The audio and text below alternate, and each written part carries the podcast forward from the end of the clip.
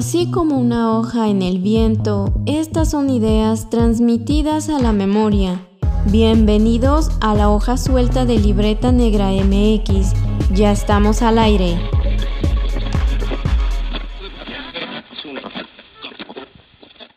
En este programa vamos a hacer un recuento de los daños de 2023, La hoja suelta, el último programa de este año. Les saludan con mucho gusto sus anfitrionas. Wendy Osorio, Ivonne Ruiz y Omar Espinosa en Libreta Negra MX. Ya saben, aquí su grupo de arqueología de confianza. Y en esta ocasión, pues vamos a platicar un poco de las experiencias que hemos estado abordando este 2023. Es el último programa del año. Eh, no, no, no hay que ponerse tristes. Nos veremos hasta dentro de dos semanas. Algo así. Pero, eh, pues vamos a comentar un poco cómo nos fue en este año y qué nos gustó, qué no nos gustó, qué nos medio gustó y pues bueno, muchas cosas más, ¿no? Pues yo no creo que estemos tristes, igual la nostalgia, ¿no? Del cierre de año o bueno, cerrando ciclos y también haciendo nuestra lista de propósitos para cumplir, pero vean nuestras caras sonrientes. Y yo creo que porque ha sido un muy buen año a nivel personal y también para el proyecto de Libreta Negra MX. Entonces, pues vamos a tener de todo un poco sospecho. No sé, ustedes. Sí, un poquito. Traemos ahí toda una lista de cosas que les queremos contar. Y esperemos que nos dé tiempo. Pero yo creo que nos vamos a pasar un poquito. Pues bueno, ya como siempre saben, estamos aquí en su programa preferido de cultura, historia y arqueología.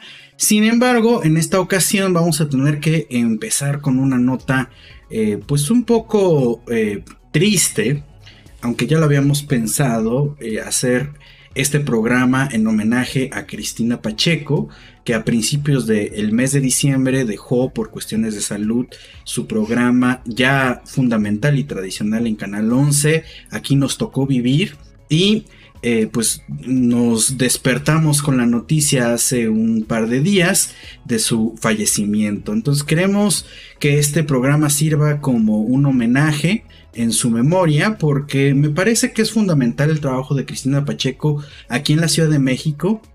Lo podríamos considerar incluso desde esta parte de antropología urbana y para comprender lo que es pues los habitantes, la memoria viva de la Ciudad de México.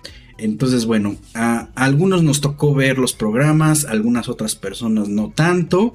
Eh, yo en particular me recuerdo en una anécdota que era eh, que yo estaba en la preparatoria y alguno, algún maestro de historia me dejó ver justamente algún programa de Aquí nos tocó vivir, eh, ya por ahí 2006, 2007, una cosa así.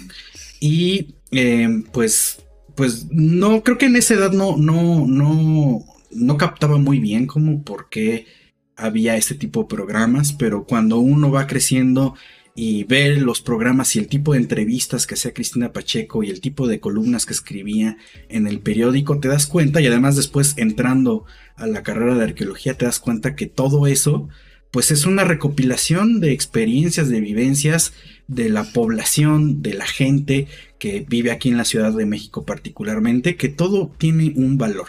Toda la gente tiene una anécdota, una anécdota que contar, algo que le es importante o simplemente pues algo que contar que de repente no tenemos en los medios. Y yo creo que, por ejemplo, este, no es que me sienta como, no es que me vaya a excluir, pero por ejemplo, ustedes dos, Ivonne Omar, que son nativos de la Ciudad de México. Además, yo creo que en su programa, o sea, de lo que he llegado a conocer también en los últimos años, es que te muestra también todas estas ciudades de México, ¿no? Porque son como eh, una ciudad de contrastes, de muchas caras de diversas comunidades también.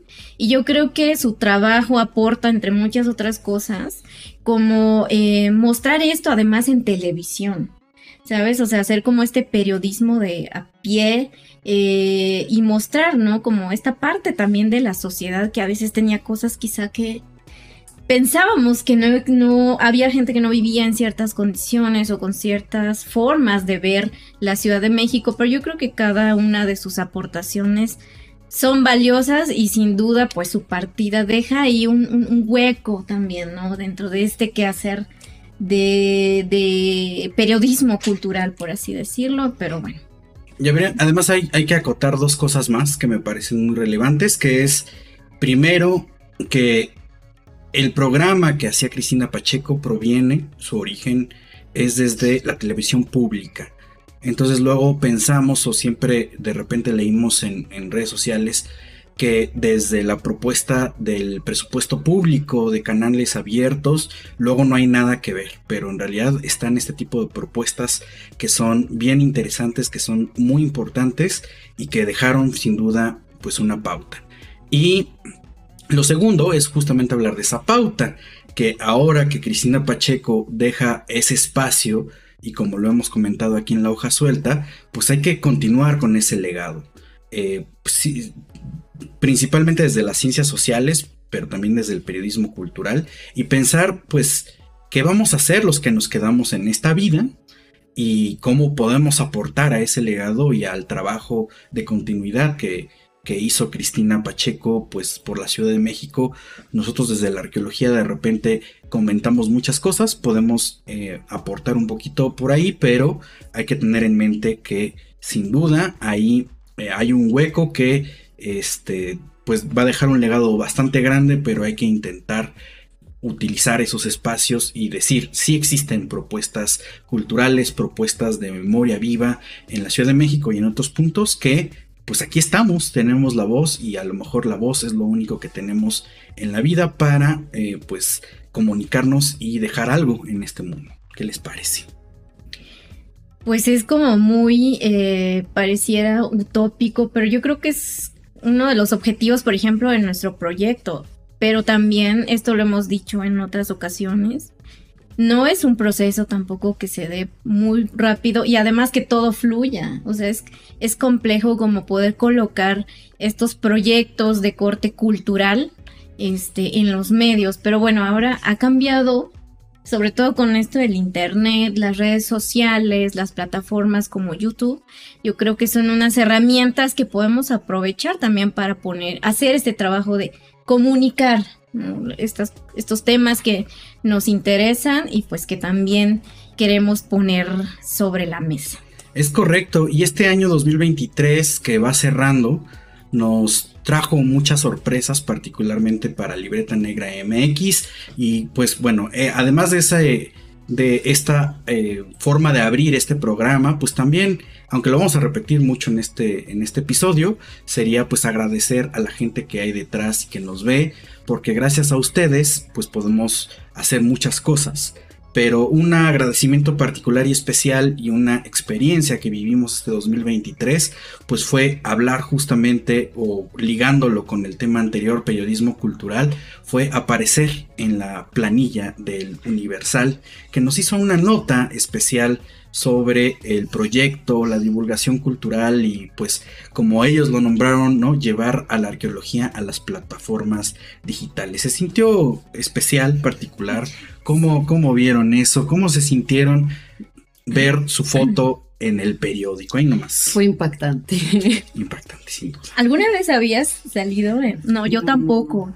En, en un periódico de circulación nacional, no. No, sí, me impactó bastante.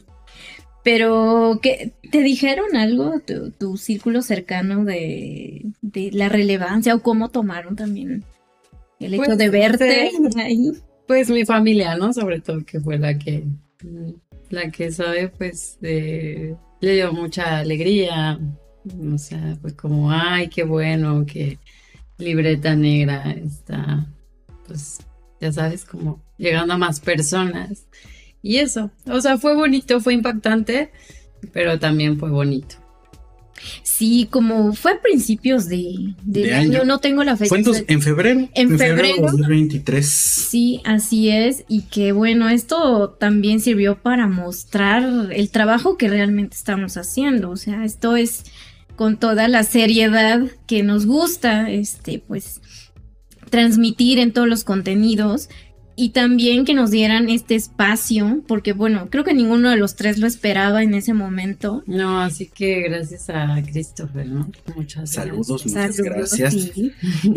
Y pues, además creo que es importante, o sea, comenzar con esta nota positiva y pues bueno, que dio eh, febrero 2023, porque querámoslo o no, eso también dio como cierta línea o pauta para otras colaboraciones o nos fue abriendo camino que de repente nos fueron llegando. Este año, por ejemplo, este, colaboramos de cerca con el Colegio Nacional, también tuvimos una invitación para dar una conferencia o transmisión en vivo o programa en vivo de la hoja suelta, este podcast que tanto les gusta en la ENA, en la Escuela Nacional de Antropología e Historia. ¿Qué experiencia en ese sentido les ha dejado o qué recuerdan muy bien y vivamente este 2023?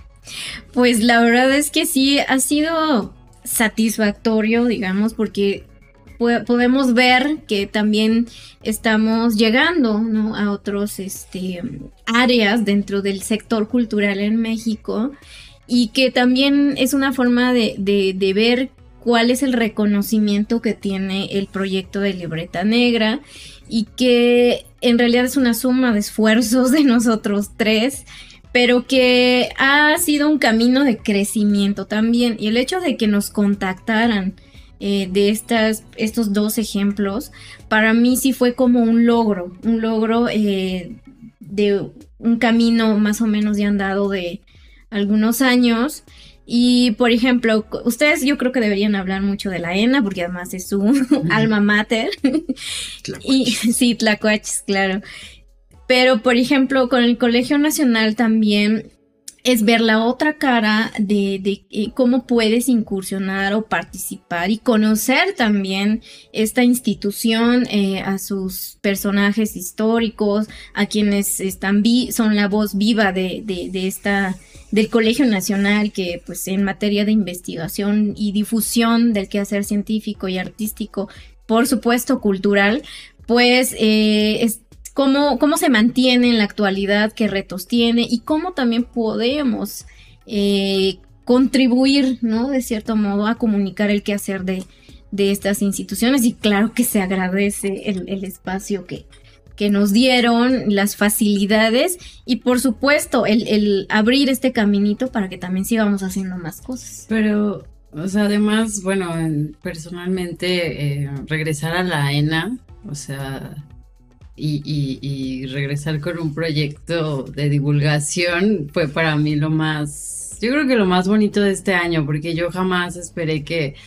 que algún día podíamos estar ahí en el Piñachán platicando un poquito de divulgación, o sea, jamás me pasó por la mente, entonces fue muy bonito em, y también pues conocer a Adit, eh, a Naum y, y, y, a todos sus alumnos. Y a sus alumnos, o sea, ya estamos viejos.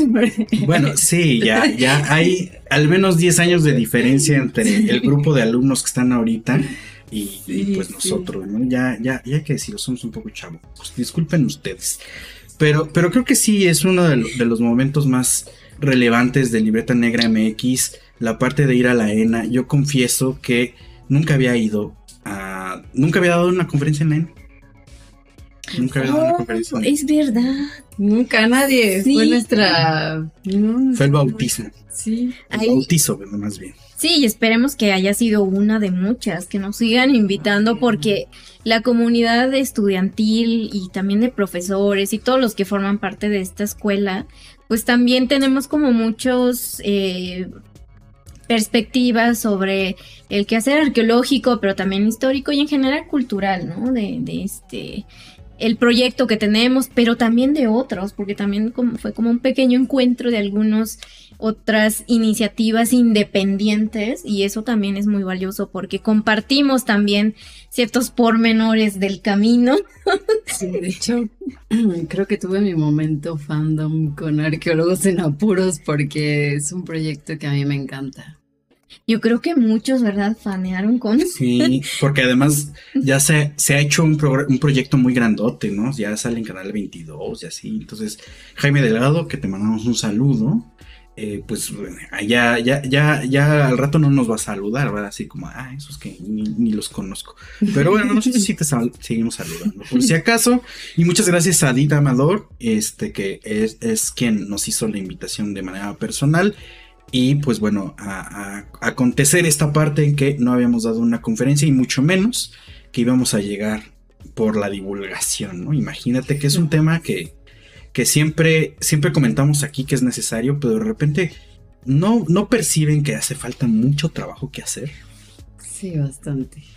Pero de cierto modo creo que está también lo valioso. Por ejemplo, este episodio que estamos haciendo de compartir un poquito del proceso de hacer libreta negra MX, porque además no es que empezó en 2016 y ya está todo concretado y muy bien eh, encaminado en 2023. O sea, vamos, yo creo que creciendo, aprendiendo mucho también, perdiendo como los miedos, pero eh, yo creo que algo que nos comprometemos también es a poder compartir todo esto, sobre todo también para quienes se interesan en el tema de la divulgación y que también pues este entre todos vamos haciendo esto, ¿no? Conformando este, digamos, esta comunidad de divulgadores y pues que nos ha dado la oportunidad de conocer gente y proyectos muy valiosos. Sí, y bueno, parte de esa experiencia pues proviene directamente de de lo que hacemos en redes sociales y en nuestras plataformas, porque pues habrá, hay que ver justo eh, cómo, cómo, ha crecido Libreta Negra MX. En este 2023 eh, hay algunas estadísticas. Hemos llegado, por ejemplo, en Twitter a 7000 eh, suscriptores o seguidores. ya no es Twitter. Ya es X, pero no le voy a decir. X. sí, porque ¿cómo le dices entonces? Si, si antes eran tweets, ahora le dices X. ¿Tú le dices ex? No, yo no soy ex. bueno, pongan aquí en comentarios cómo le dicen a los publicaciones de X. Está raro. Ex. Ex, ex, te, doy un extazo. Algo así. En fin, entonces eh, en Instagram también ha habido un crecimiento bastante interesante, 2100 eh, eh, seguidores, en YouTube, eh, gracias a nuestro cuarto, no sé si el cuarto, el tercer aniversario llegamos a 3000 y después ya estamos pegándole a los 4000 y em, pues en, en, Spotify nos sorprende. En Spotify tenemos alrededor de 62 mil reproducciones. Ay, nomás. Wow.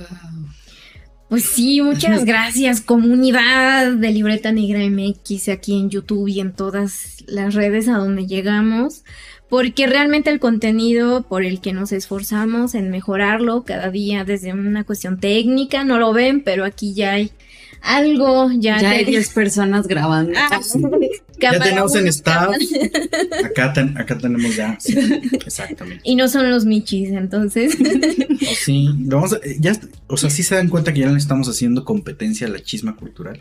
Entonces estamos tres en pantalla. Tenemos el consejo editorial Michil.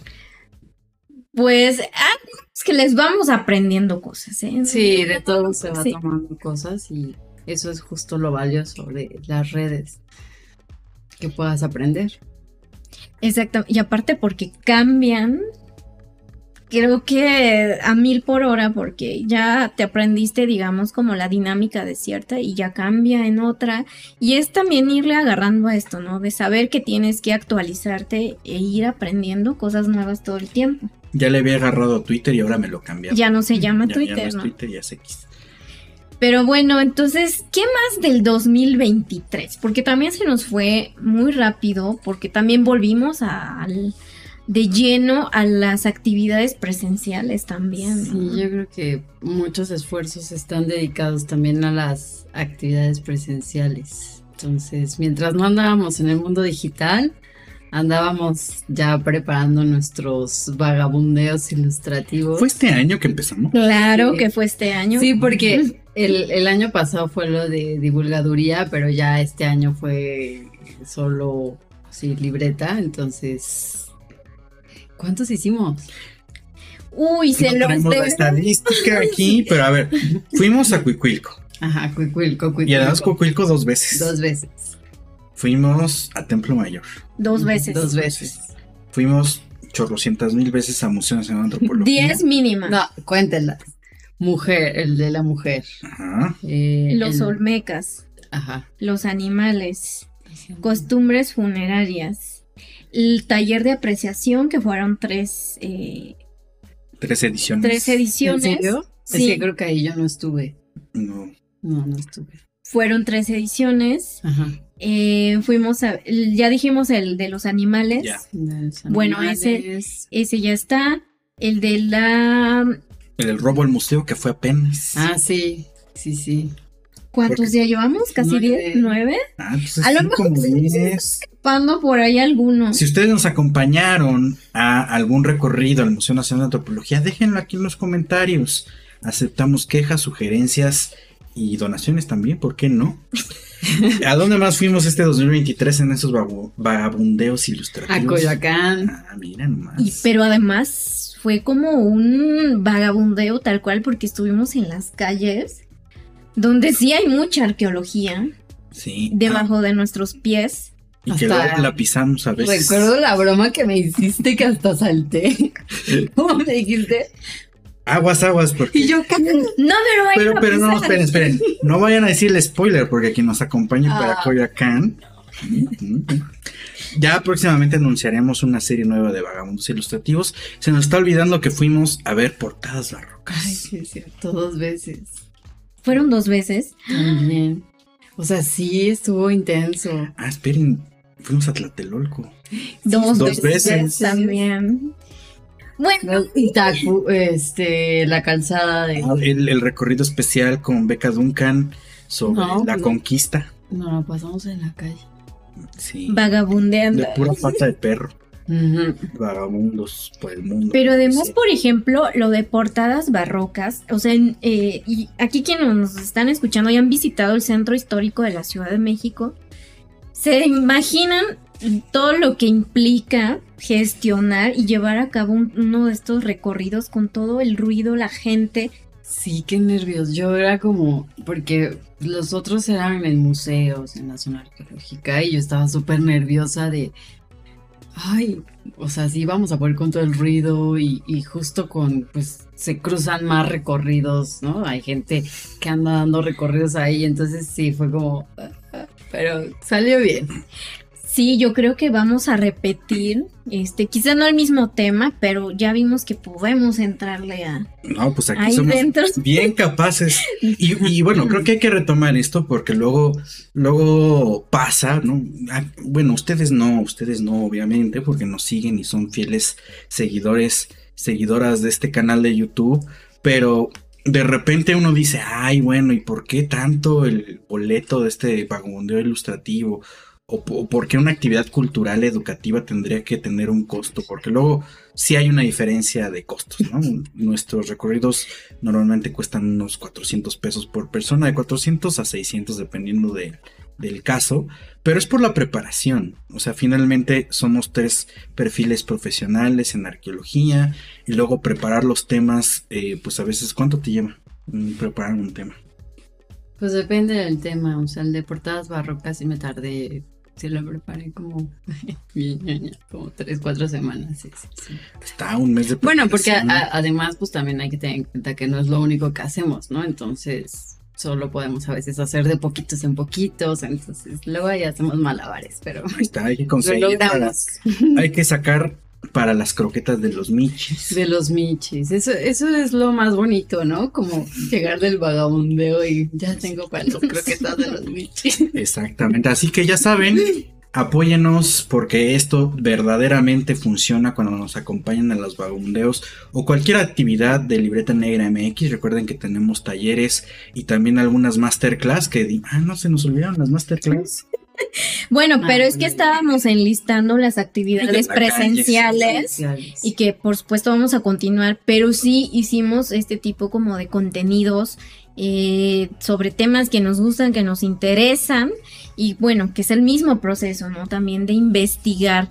Y el proceso de investigación que hacemos, por ejemplo, para los recorridos, para las masterclass, para los talleres, incluso para los eh, todo el contenido de YouTube o del podcast, pues implican documentarnos de forma ya sea eh, física, es decir, con los libros, y esto implica también si se tiene la posibilidad pues de comprarlos y también pues hacer la investigación, bueno, en, digital, que también pues implica que tengamos acceso a internet y, eso implica pues también un costo, ¿no? Entonces, todo el apoyo que nos, que nos han dado de manera económica, pues también lo hemos canalizado hacia este, tipo de, de, herramientas, ¿no? Que necesitamos para seguir haciendo esto que tanto nos gusta. Como quien dice, el negocio se reinvierte. ¿no? Oye, y ¿Tú cuánto te tardaste en el de Templo Mayor? El de Templo Mayor, que, es, uno de sus recorridos más largos. Ay, sí. Nos tardamos como tres horas y eso sin no nos para el chisme. Sí, estuvo padre, pero sí, sí fue largo. Pues bueno, en realidad es como un poco amañado porque ese, ese vagabundeo lo hacía desde que iba con mi papá que él hacía los vagabundeos este, ilustrativos originales. ¿Cuántos años tenías? No, pues yo estaba chiquito, tenía ocho años. Mm. Estábamos en terceros de primaria. Exacto. Ah, pues con razón, ¿verdad? Pero, pero como que retomar información y saber el orden, por ejemplo, de cómo va el recorrido en la zona arqueológica y luego en el museo, los temas del museo, pues sí te toma entre tres a cuatro semanas pues al menos tener la información fresca. Creo que lo más importante aquí es que no solamente se trata de, la recopilación de información, sino de comprobar y contrastar la información nueva, la información que va saliendo. Entonces de repente, bueno, obviamente tú tienes como la guía del museo tal, pero esas guías luego, ya lo platicamos aquí en, en el programa, pues son de hace 10 años y en 10 años puede, puede cambiar un chorro de cosas o hay nuevas investigaciones arqueológicas, nuevos hallazgos arqueológicos y entonces eh, investigar eso y sacarlo e integrarlo a, un discurso que vamos a dar en un vagabundeo o en una charla o en un programa de podcast, pues también es un peso importantísimo. Sí, yo creo que este es también lo que le da valor a, los contenidos y al proyecto, esta búsqueda también de dar información, pues curada, de cierto modo, utilizamos la palabra, ¿no? De curada porque nos referimos a, verificar esto que dices, por ejemplo, ¿no? De que sea información de fuentes fidedignas, es decir, artículos, libros, y pues por supuesto también hacer a veces algunos contrastes con tal vez temas que ya se habían trabajado, pero que hay nuevos hallazgos, por ejemplo, en materia arqueológica y bueno, esto implica también una reinterpretación quizá de algunos, algunas propuestas de hace unas décadas. Yo creo que también esto le da también un sentido eh, pues muy útil a lo que es el quehacer científico, en historia, en arqueología, en antropología, porque pues va cambiando, se va renovando y pues también nosotros queremos llevarles pues esto, ¿no? Porque sabemos que se interesan en los temas de historia, de arqueología y pues también hay cosas que ya están ya un poco viejitas. Sí, hay que actualizarnos. Pero, pero es que además, no solamente, ya lo hemos dicho también, y ya sé que voy a repetir mucho eso, pero también se trata de que eh, no lo decimos o la información que manejamos pues no es nuestra. O sea, no la producimos o no investigamos directamente los temas. Entonces también por eso en el podcast, por ejemplo, en la hoja suelta nos interesa mucho pues contactar a la gente que tiene las últimas líneas de investigación o de temas que ah, de repente no son tan eh, populares si lo queremos ver así. Y entonces, pues bueno, hemos platicado desde, bueno, gente que está directamente relacionada a la arqueología, a la conservación, y además fuera también del el ámbito arqueológico. De repente, pues hemos platicado sobre eh, cine, sobre series de televisión, sobre literatura, o sea, como que creo que el 2023 nos deja algo así como un poco, un poco más de 40 programas que están disponibles en YouTube y en plataformas de podcast. Y pues hay un chorro de perfiles y de temas que se abordan ahí y que sin duda pues cada uno va a tener una cosa. Por ejemplo, cuando platicamos de videojuegos, de un videojuego independiente mexicano. Pero bueno, no sé qué, qué, programa les ha dejado algo, qué programa les ha gustado más hacer, escuchar o andar ahí y, pues también con esta, con este conexión o lazo. Pues todavía no pasamos a la dinámica, Ivonne, de, que tenías preparada, ¿verdad? Pues ya de sí, una vez. Sí, de una vez. Bueno, porque va relacionado con esto. Preparamos dinámicas en claro, este claro, programa especial. Ser divertidos. a ver, entonces elegimos un sí, papelito. Elijan, elijan. Creo que hice como tres por cabeza. Espero a ver, que no hayamos. Preguntas. Primera ronda de preguntas. Vamos a contestarnos. ¿eh? A ver, de, de allá para acá. No, no, ustedes. No, yo, hice, yo hice la dinámica. Sí, sí, dele, dele, dele. Ay, ¿cuál fue la lectura que más te cambió, te impactó este año? Ok. Sí, sí, eso me la hice de mí para mí porque sí tenía una. Eh, justo, y viene en este libro.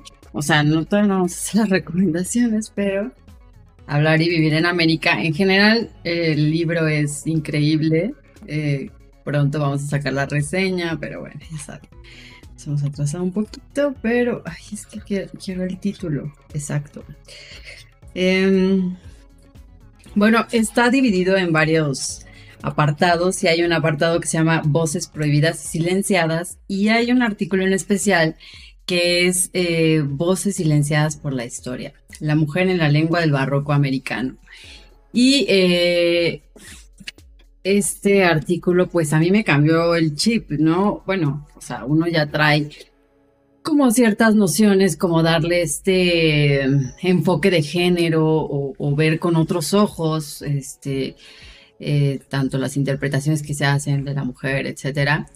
Pero bueno, aquí es un ejemplo claro eh, de, la autora que trata de rescatar eh, diversas voces femeninas, nos dice los tipos de violencia que se vivieron en determinada época y que, bueno, pues no, no son exclusivos de esa época, sino que vienen hasta nuestros días. Entonces, bueno, ahí nos da diferentes formas en cómo la mujer fue silenciada y, eh, de hecho, cambia, nos da otra perspectiva de Sor Juana Inés de la Cruz, eh, que tal vez a mí no me había caído el 20, este, no sé si como, o sea, ¿Qué dice de Sor no, no, no, no, yo, yo, no, no habla mal de Sor Ya, Juana, ya ¿no? está. Pero cosas que no son como de dominio muy popular o... Eh, O sea, como la interpretación que ella da, yo, yo quiero mucho a Sor Juana y todo el mundo lo sabe.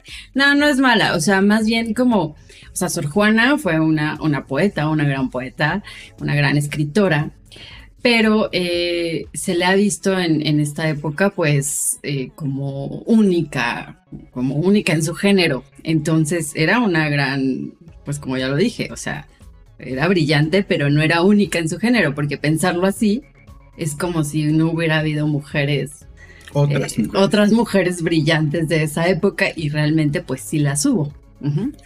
Entonces, no, o sea, no es el único caso. Eh, y además que, o sea, Sor Juana fue silenciada de otros modos, ¿no? Entonces es muy interesante y hay muchos casos de muchísimas mujeres eh, así. Entonces creo que esta lectura como que, no sé, como, como que, no sé cómo decirlo. ¿Te sacudió ahí un Sí, sí, sí, poquito? sí, sí, exacto, te sacude, te sacude. Y entonces para mí fue como, wow. Wow, y, y es Silvia Tresgallo, si no me equivoco. Ay, es que. um, ahorita les digo. Este esto. libro, pues, o sea, por diferentes eh, aspectos ha sido reconocido, Mm. premiado este 2023. Sí. Y bueno, pues la, la coordinadora Concepción Company Company, pues también es como... Ha participado en, en algunos contenidos de libreta y pues, nos, fascin- nos fascinó conocerla. Los fans. Sí, sí, es la autora es Silvia Ruiz Tresgallo y bueno, ahí tenemos, como ya les dije, algunos contenidos pendientes que seguro les van a encantar. Pero eh, de hecho, vayan a comprar el libro, o sea, no, es como una lectura imperdible. Claro, como re- si se lo quieren regalar De fin de, de año, fin de año o de, o de, Reyes. o de Reyes, ahí está. Pero entonces esténse pendientes del siguiente año porque vamos a seguir eh, pues conociendo, ¿no? Parte de esta obra y por supuesto nuestra perspectiva con, con este libro, que solo de verlo, la verdad es que sí, es Uy. muy agradable. Hablaremos más a detalle de ese libro. Ok. Entonces, al ratito. eh, si continuemos en la otra pregunta. Ok, si quieres yo sigo. Tu podcast favorito. Ay, la verdad es que a mí me encantó mucho cómo tratamos el tema del estudio del vidrio. Esta es la como, no sé, la tercera ocasión que lo digo, pero porque de verdad como el arqueólogo eh, Trino Escalante nos hizo conectar con las formas en las que se estudia este material y además por qué es importante. O sea, nosotros convivimos con el vidrio casi todos los días, pero la trascendencia histórica que puede tener este material, las implicaciones sociales, tecnológicas que se pueden inferir a partir de los restos que se encuentran en la basura, yo creo que eso, a, mí me gustó también cómo lo expuso este, el arqueólogo pues la verdad creo que a muchos les gustó. Está padre, ese pues. episodio. Fue significativo, ¿te acuerdas en este salvamento cuando nos salíamos? Teníamos una mesa llena de botellas de vidrio, ¿no? De alcohol. Sí, puro, puro, puro, puros licores. Pero pues es que uno no piensa que esos materiales sean arqueológicos, cuando en realidad sí lo son. Entonces, de repente decimos arqueología y pensamos, no, pues en vasijas de cerámica antiguas y piedra y demás. Pero la arqueología pues conlleva estos restos materiales también modernos y el vidrio, que en este caso fue un contexto urbano de la Ciudad de México, pues también tienen un peso muy importante. Claro, y si quieren saber más, vayan, busquen ese episodio de cómo se estudia el vidrio en la arqueología, que de forma muy amena estuvimos ahí charlando. Bueno, a mí me tocó. ¿Cuál fue el momento más difícil? Híjole, Uy. más difícil de 2023. O sea, no crean que todo es miel sobre hojuelas. ¿eh? Sí, también hay cosas difíciles. Eh, pues yo creo que llevar el ritmo, llevar el ritmo, no es un momento en particular, pero llevar el ritmo de redes sociales de repente es complejo, porque bueno, por un lado tienes que gestionar, por ejemplo, en el podcast, tienes que contactar a las personas, ponerte de acuerdo para una fecha, ya cuando tienes la fecha grabas y ese contenido eh, pues normalmente se, se remasteriza, no hay una edición de contenido fuerte ahí, pero eh, sí se tiene que mm, pues mover, que se escucha bien el audio, que la imagen esté bien, luego lo subes y luego ya eh, creo que falta lo, lo- lo más importante y lo más pesado, que es estarlo subiendo a redes y ponerle variantes a los mensajes para que llegue a quien tú quieras que lo escuche y darle esa continuidad. De repente en 2023 tuvimos algunas pausas en algún momento porque la carga de trabajo era muy pesada. Entonces no me acuerdo cuándo fue que no grabamos en algunas ocasiones y se quedó. Creo que en noviembre, ¿no? Sí, en noviembre estuvo pesado. Así como de la próxima, la próxima. Ah, sí, claro, fue en noviembre. Claro, claro. Que fue como una semana completa en donde, ah, sí, vamos a grabar, vamos a hacer una transmisión en vivo. Y luego no, no pudimos llegar a la transmisión en vivo, entonces vamos a pasarlo al miércoles. Y entonces el miércoles llegaba y ya estábamos súper fundidos y como de, no, no se puede. Vamos a pasarlo el viernes y entonces no, no daba y ya, pues lo, lo tuvimos que dejar en blanco. Y bueno, pues es que el trabajo de redes sociales es, es pesado. Estar poniendo o programando las publicaciones, de repente contestar, este, y darle, darle, darle como un seguimiento puntual a preguntas, a comentarios, pues sí.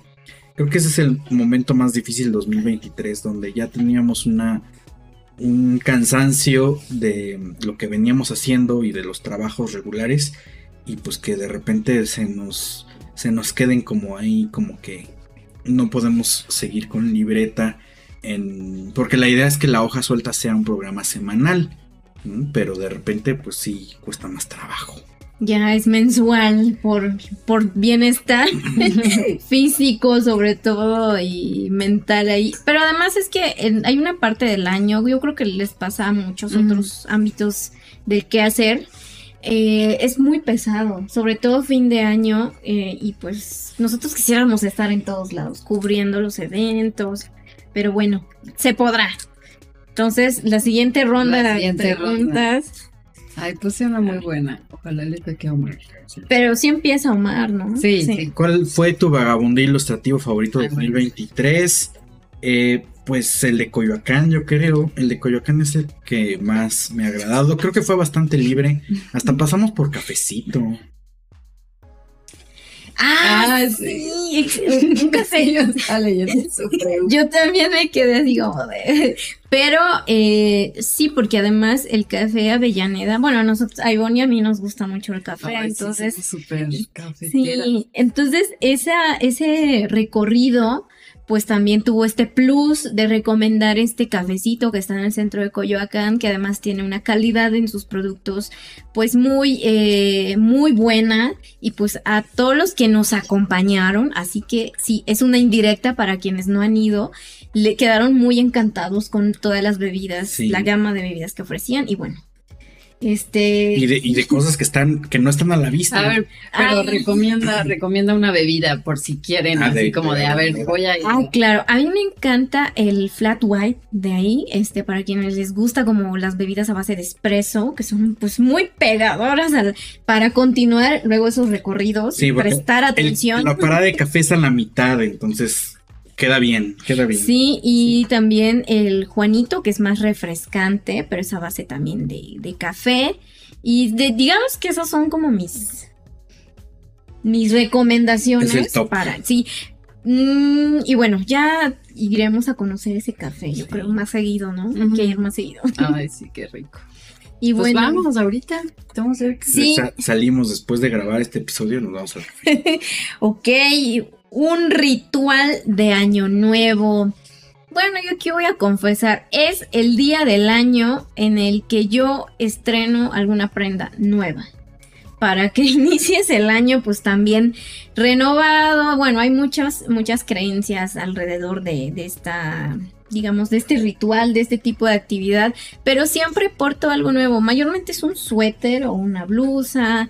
O, pero tiene que ser una prenda de vestir nueva. No hay un color para mí, este, en, en particular. Pero eso, yo recuerdo que em, desde hace muchos años, desde niña, decían, hay que poner, eh, usar ropa nueva para que en todo el año no te falte ropa nueva. Pero bueno, yo no me voy nada más por eso, sino que también vengan cosas nuevas para el proyecto y que, bueno, todo sirva también para estar aprendiendo incursionando en áreas donde tal vez nunca pensamos estar. y bueno, a ver, Ivonne, ese es mi ritual, digamos. Ay, ¿cuál fue la exposición del año que más te gustó? Ay, es que. Ay, a ver, déjame buscar el nombre. Pero fue de. Eh, fue en el Santa, en el, ay no, pues sí vengo eh, a darles bien la información. En el Exteresa Arte, Arte Actual. Eh, se me fue el nombre de, de la expo, ahorita lo busco. Bueno, es que visitaste varias, Ay, ¿no? Entonces luego sí tienen nombres largos, pero bueno, mientras Sí. se localiza el nombre, Es que me gusta, me gusta mucho ir a, es como una actividad, eh, eh, pues lúdica para mí, ir a exposiciones. Y precisamente nos habla como de, de la tecnología eh, y, este mundo y la sociedad y, la privacidad eh, con todos estos cambios tecnológicos y, un concepto como de una misma ciudad para todos. Pero creo que lo que pasa con este espacio, y ya es como la segunda vez que me pasa, que hace eh, como piezas audiovisuales. Entonces dialoga o se crea como un efecto con, con el espacio, que es un, ex convento, y, y- esta contraparte como tecnológica. No sé, eh, es, es algo que ustedes tienen que vivir para que me puedan entender la experiencia que se crea. La exposición se llama eh, Liam Young, Construir Mundos, eh, y pues esto, son piezas audiovisuales con narrativas sobre la revolución tecnológica y cómo nos está afectando ahorita y eh, pues como futuros, cómo nos va a afectar en el futuro. En 2024, porque- No, no, está porque está horrible. Si había una Ah, el amor a través del dron y cómo se mandaban cartas a través de drones, es, es una locura. Bueno, pues si ya mandamos por WhatsApp nuestros cariños y afectos, pues qué más da. Hablando de tecnología, también hay, hay que ver como el panorama de notas o noticias que fueron relevantes en 2024, 2023. Me recuerda este tema de la exposición de futuro y la tecnología, pues con el uso de eh, inteligencia artificial que comentamos también en la hoja suelta en algún momento de noticias Y la pregunta era si la inteligencia artificial iba a sustituir a la arqueología. O sea, el, a nosotros, pues, a los arqueólogos, a nuestras manitas y mentes ahí haciendo el trabajo. Y bueno, creo que es una pregunta que deberíamos desglosar, ¿no? Porque bueno, hay partes del trabajo arqueológico que se pueden optimizar, que se pueden realizar eh, de forma más eh, rápida, más confiable, porque nosotros trabajamos con datos, millones de datos. Entonces hay herramientas que ya podemos hacer uso de ellas. Bueno, tenemos que aprender a manejarlas primero para ver, ¿no? Que nos podemos ahorrar como este muchos pasos, mucho tiempo de trabajo. Pero hay áreas, por ejemplo, generar el conocimiento, es decir, hacer las interpretaciones, por ejemplo, a partir de los análisis de materiales, hacer las inferencias, las propuestas, yo creo que ahí, ahí no hay otra forma, ¿sabes? Pues Pero bueno, ustedes ya me dirán. el trabajo luego de interpretación arqueológica depende mucho de bases de datos y esas bases de datos no están automatizadas. Entonces la inteligencia artificial sí puede meterse en definir patrones, ¿no? De, de, alguna, de algunas eh, pues bloques de, información, pero bueno, también se habla sobre analizar imágenes y otras cosas que pueden ayudar en, los, en, pues por ejemplo, en identificar algunos objetos arqueológicos y demás.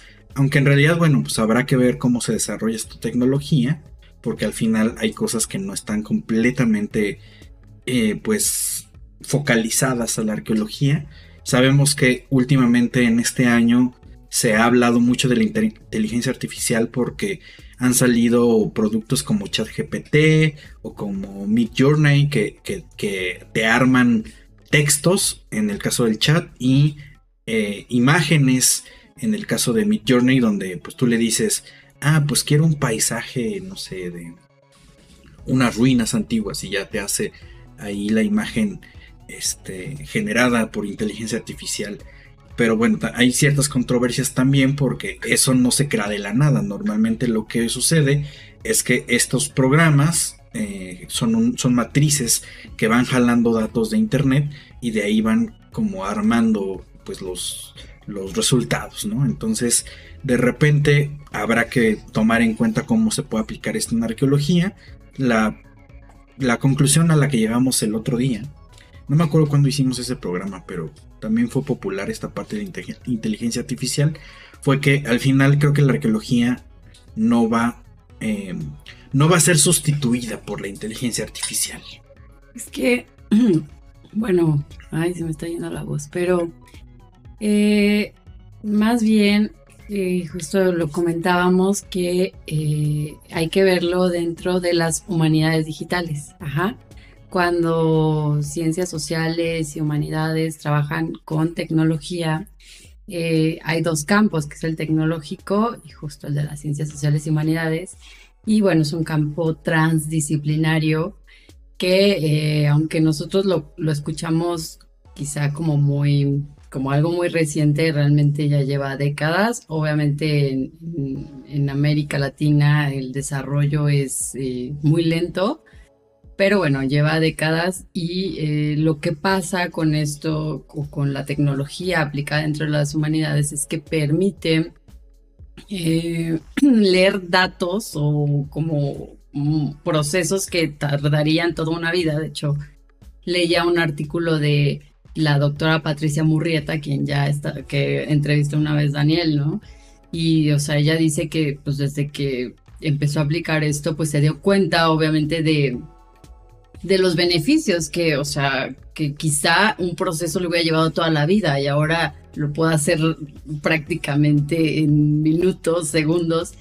Y, eh, pero, pero, ¿cuál es el chiste de las humanidades digitales? Es que uno no pierda eh, justo que, que, lo tecnológico no gane sobre, sobre esta, ni sobre los métodos. O sea, al final vamos a usar métodos computacionales pero también eh, eh, pues se hacen interpretaciones. Nosotros como arqueólogos tenemos un método eh, y todos tienen un método, entonces no es que gane el, método o la tecnología ante esto y ante todo saber que lo que estamos haciendo o que la tecnología tiene que actuar en beneficio para, para la investigación, para que se creen productos de enseñanza y de divulgación. O sea, y, de hecho hace poco, o sea, a mí no me caía como mucho el 20, pero leí un libro sobre historia digital y ahí te viene todo lo que, lo que incluye realmente las humanidades digitales y lo que realmente nosotros estamos haciendo hoy mismo, eh, divulgación, estamos haciendo humanidades digitales, ¿no? Pero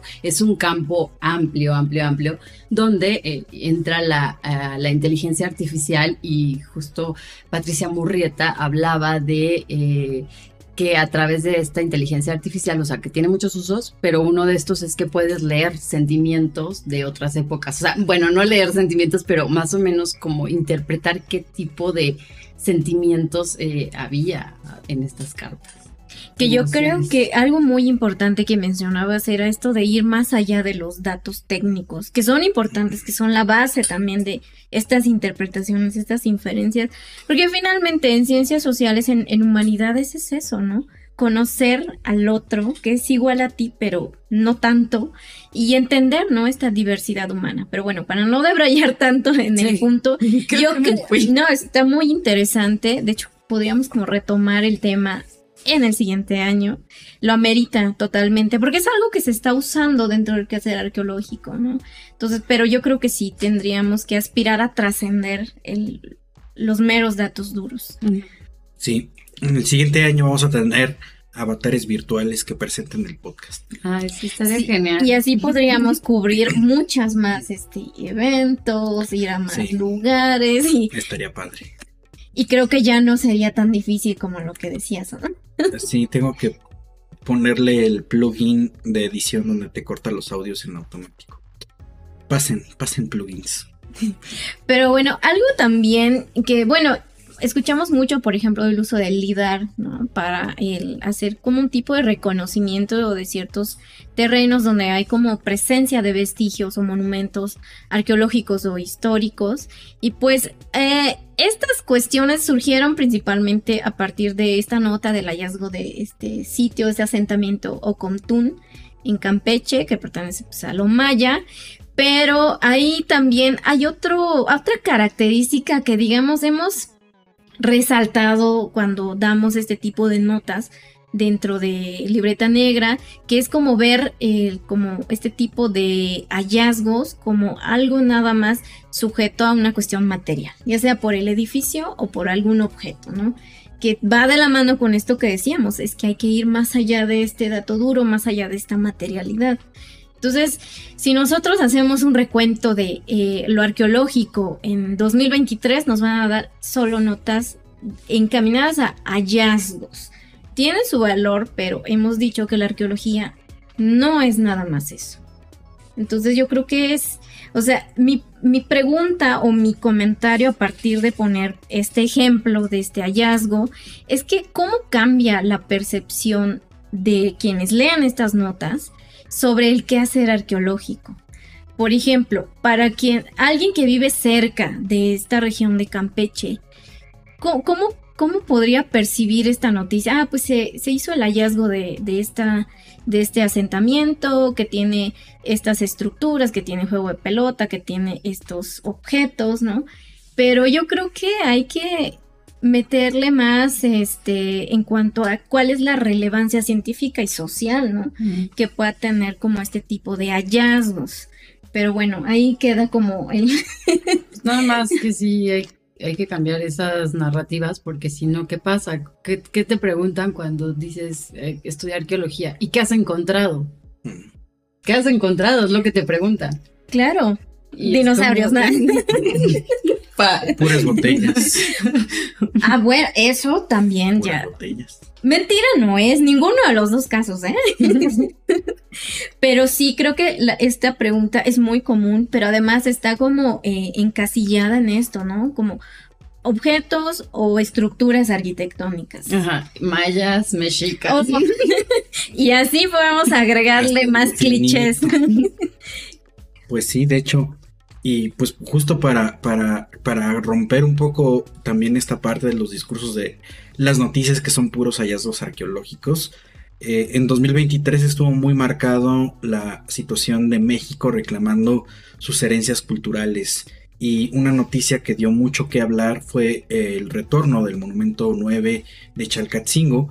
Es una noticia de repatriación arqueológica que se me hace muy interesante porque hay un proceso político incluso eh, jurídico que eh, tiene que llevarse a cabo, cómo se reclaman las piezas, cómo hay algunas que no pueden ser regresadas y otras que sí.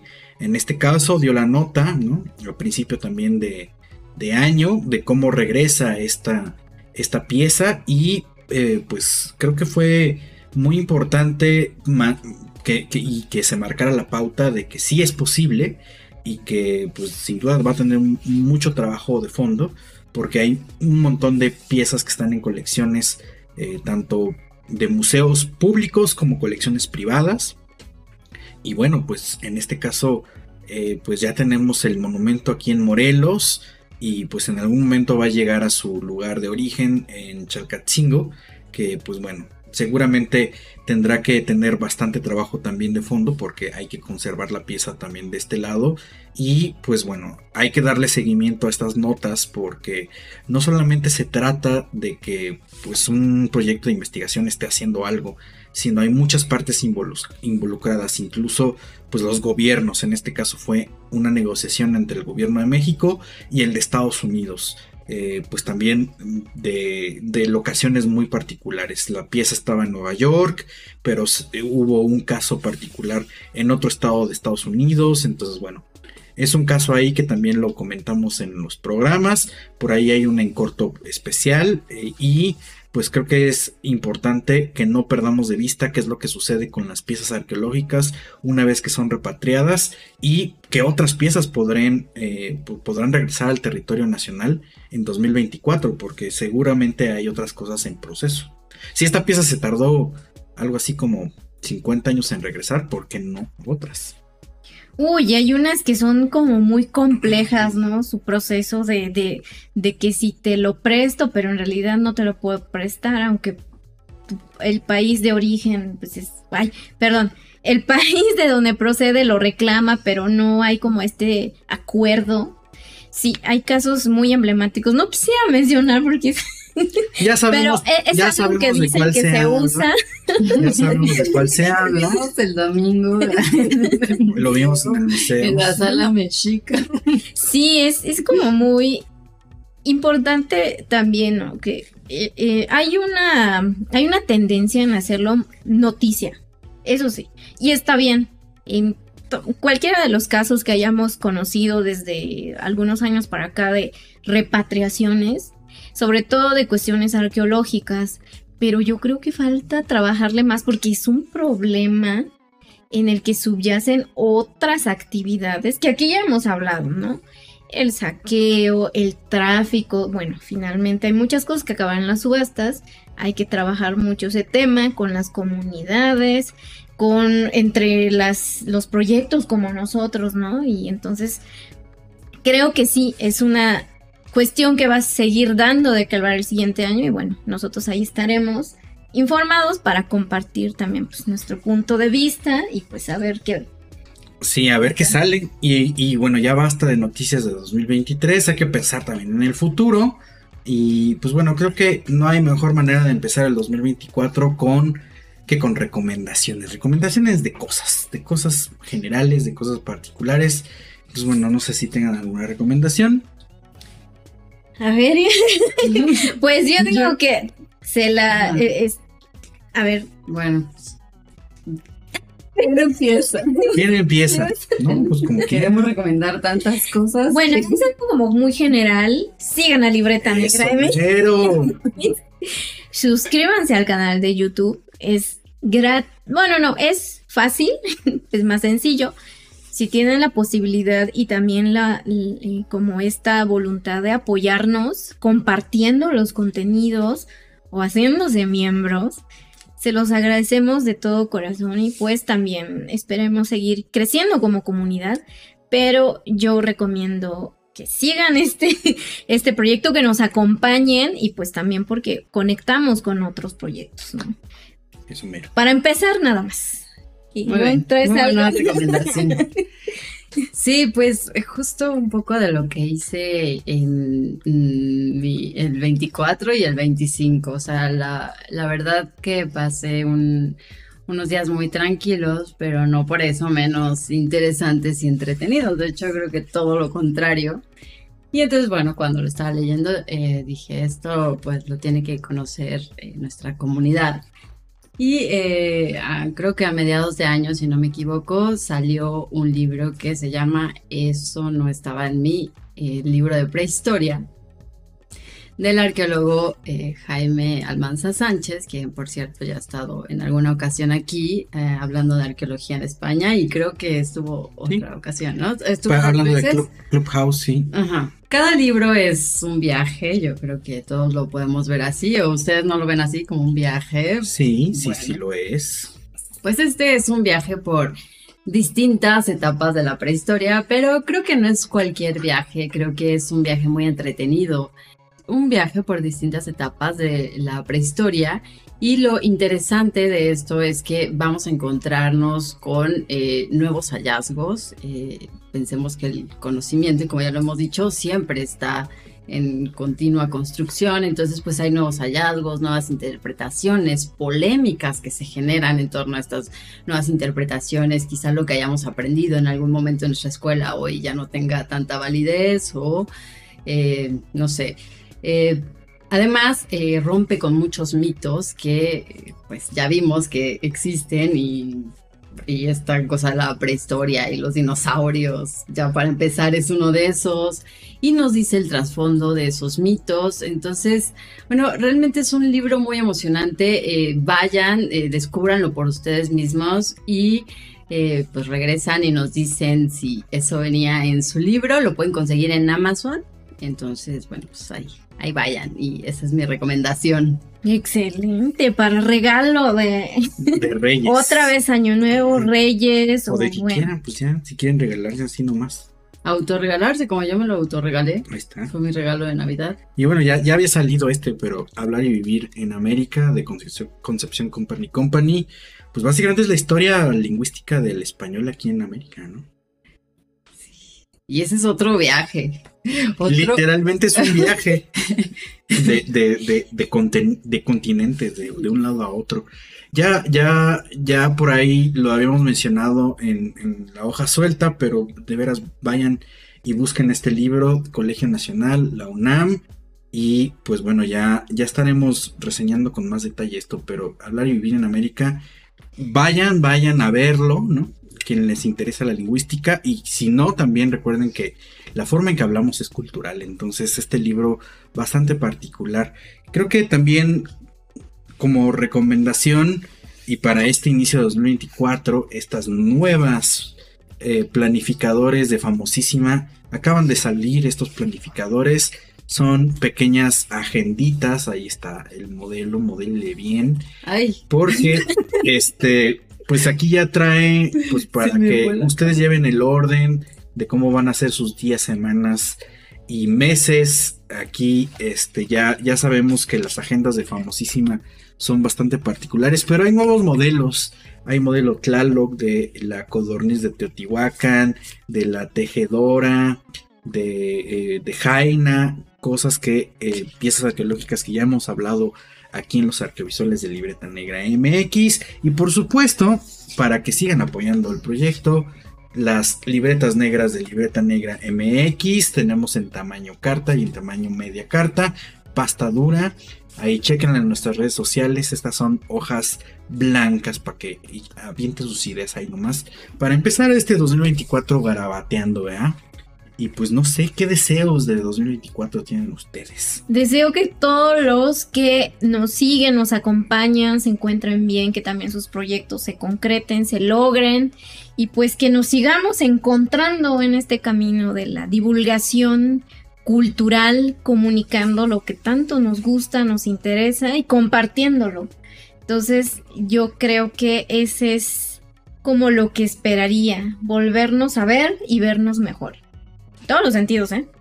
Mm, yo esperaría que todo lo que sale de libreta negra les sirva de algo en su vida. Así sea que les pueda sacar una sonrisa, eh, aprendan algo nuevo, puedan reflexionar algo. Eso es lo que, que yo deseo que, que haya pues vaya eso, que tenga una utilidad, un valor, lo que se hace aquí en libreta para ustedes. Y mucha salud para ustedes también. Entonces vamos a hacer una cosa, que en este mismo video o en este mismo programa de podcast, si nos escuchas en Spotify, Apple Podcasts o Amazon Music, dejes un comentario y digas, ¿Qué aprendiste de Libreta Negra MX en el 2023? Nosotros lo vamos a estar leyendo y lo vamos a estar compartiendo en redes sociales. Entonces dejen aquí en la caja de comentarios qué aprendieron de Libreta Negra MX en 2023 para que cerremos el año 2023 e iniciemos el 2024 con todo. Por supuesto, eh, agradecimientos particulares para quien nos sigan. Eh, Susana Paz, Alfonso Ayala, eh, este, Sam Holly. Em, también tenemos por allá a, bueno, a quien nos han apoyado muchísimo, Raúl Contreras del Colegio Nacional, a Christopher Cabello del Universal, ¿A quién más tenemos que agradecer? A Adid, nuestro compañero arqueólogo que nos dio este espacio en la ENA. Este, también a, Leida, que es parte de esta comunidad. que nos apoya, nos acompaña en los recorridos, en las transmisiones en vivo. Este. Maru, Maru Bermúdez. Ah, Maru sí está, siempre está en, en, las transmisiones, sí, por supuesto. Este. También la comunidad, sobre todo youtubera, Cefiros, que luego están ahí, Tumi Pampa Project. es como eh, físicamente no hemos podido conocer. Ismael Pérez. Siempre está pendiente, ¿no? De nuestros. Sí, sí tenemos una comunidad muy bonita. Igual no es que si se pasa alguien, bueno, no, están, siempre van con nosotros y es muy significativo cualquier interacción, cualquier comentario. Bueno, y también a quienes nos han acompañado directamente a los vagabundeos ilustrativos, eh, porque ahí tenemos eh, a varias personas que conocimos de manera presencial, más allá de las, de, la, de, las transmisiones y que nos comentaran. Creo que es bastante, bastante bueno e interesante. A ver, por aquí tenemos a gente que, eh, bueno, Leida Branzuela nos ha acompañado, Susana Paz, tenemos a Maite, a Dafne, a eh, Raúl Galeana, a Fátima Lara, a Gabriel, a Mercedes, a Brenda Vanessa Pelcastre, Roberto Heredia, José Javier eh, Bazán, eh, José Emilio Bazán, José Ángel Bazán, Verónica Sánchez, también Manuel Torres, que nos acompaña seguido, Carla Reyes, a Enrique Noriega, que no hemos visto, creo que anda ocupado, pero por, por ahí anda, a Dulce, a Miguel Cepeda, a Roberto Poblete, a Víctor Florencio, a Omar Pérez. Eh, bueno, claro, tenemos que agradecer también a Alejandra, eh, Alejandra Barajas, que nos ha apoyado mucho este año, y a, Alejandra Medina, de famosísima también, que si no, sin ello no habría... Estas chulas, chulísimas libretas. Sí, las agendas, los pines. Recuerden que hay pines especiales de Libreta Negra MX. Y y recientemente nos topamos o nos acompañamos en el último vagabundeo ilustrativo del, de, este 2023 a Citlali Céspedes y Marta Cecilia eh, que vienen directamente desde Puebla pues libreta negra ya expandiéndose en todo el territorio. Ya les dije, pronto, pronto ya libreta más allá de, o sea, ya no solo más allá del estudio, más allá de, la, ciudad, de México. Pronto, pronto. Bueno, es que en realidad también tenemos gente que nos ve desde otros países. Tenemos a Vigmar Paz que nos escucha desde Estados Unidos. Y bueno, se nos estaba pasando casi, casi, pero pero, pero tenemos a Florencia que, que hmm. nuestra querida amiga Florencia. Qué fue. Hace unos días yo tuve la oportunidad de conocerla porque no la conocía en persona, solo por llamada y fue muy bonito. Seguramente la estaremos viendo más seguido y por ahí también en este espacio de libreta negra. Entonces, pues gracias. De verdad, si alguien no lo mencionamos, una disculpa. Omar traía un acordeón, pero bueno. No está completamente. Ustedes eso luego pasa, pero lo importante es que gracias a ustedes que nos siguen, que nos escuchan, que nos pueden llegar a apoyar de manera también material o económica, pues bueno, siempre estaremos al pendiente de sus comentarios. Y pues bueno, tenemos diferentes plataformas para ello, desde PayPal hasta Coffee y Patreon. También ya se pueden hacer miembros directamente en YouTube. Y pues bueno, también de repente ahí tenemos nuestras actividades. Recuerden que tenemos los vagabundos ilustrativos, talleres, cursos y masterclass. Ya estaremos avisando 2024 qué actividades vamos a tener. Al menos pues en el principio de año ya tenemos programas algunas cosas. Y bueno, este último programa para este 2023 va a durar bastante tiempo porque nos vamos a volver a ver hasta el 15 de enero de 2024. Pero mientras tanto, muchas gracias por todo el apoyo, la compañía y pues que tengan un excelente cierre e inicio de año. Correctísimo, pues nos vemos. Muchas gracias a todos por vernos. Espero que disfruten este episodio y su cena de año nuevo y que la vida les traiga muchísima, muchísima abundancia en cada aspecto de su vida. Pues nos estamos viendo el próximo año. Bye. Bye. Gracias por acompañarnos. Nos escuchamos la próxima transmisión. Y en caso de que no nos veamos, buenos días, buenas tardes y buenas noches. Cultivamos memorias al aire.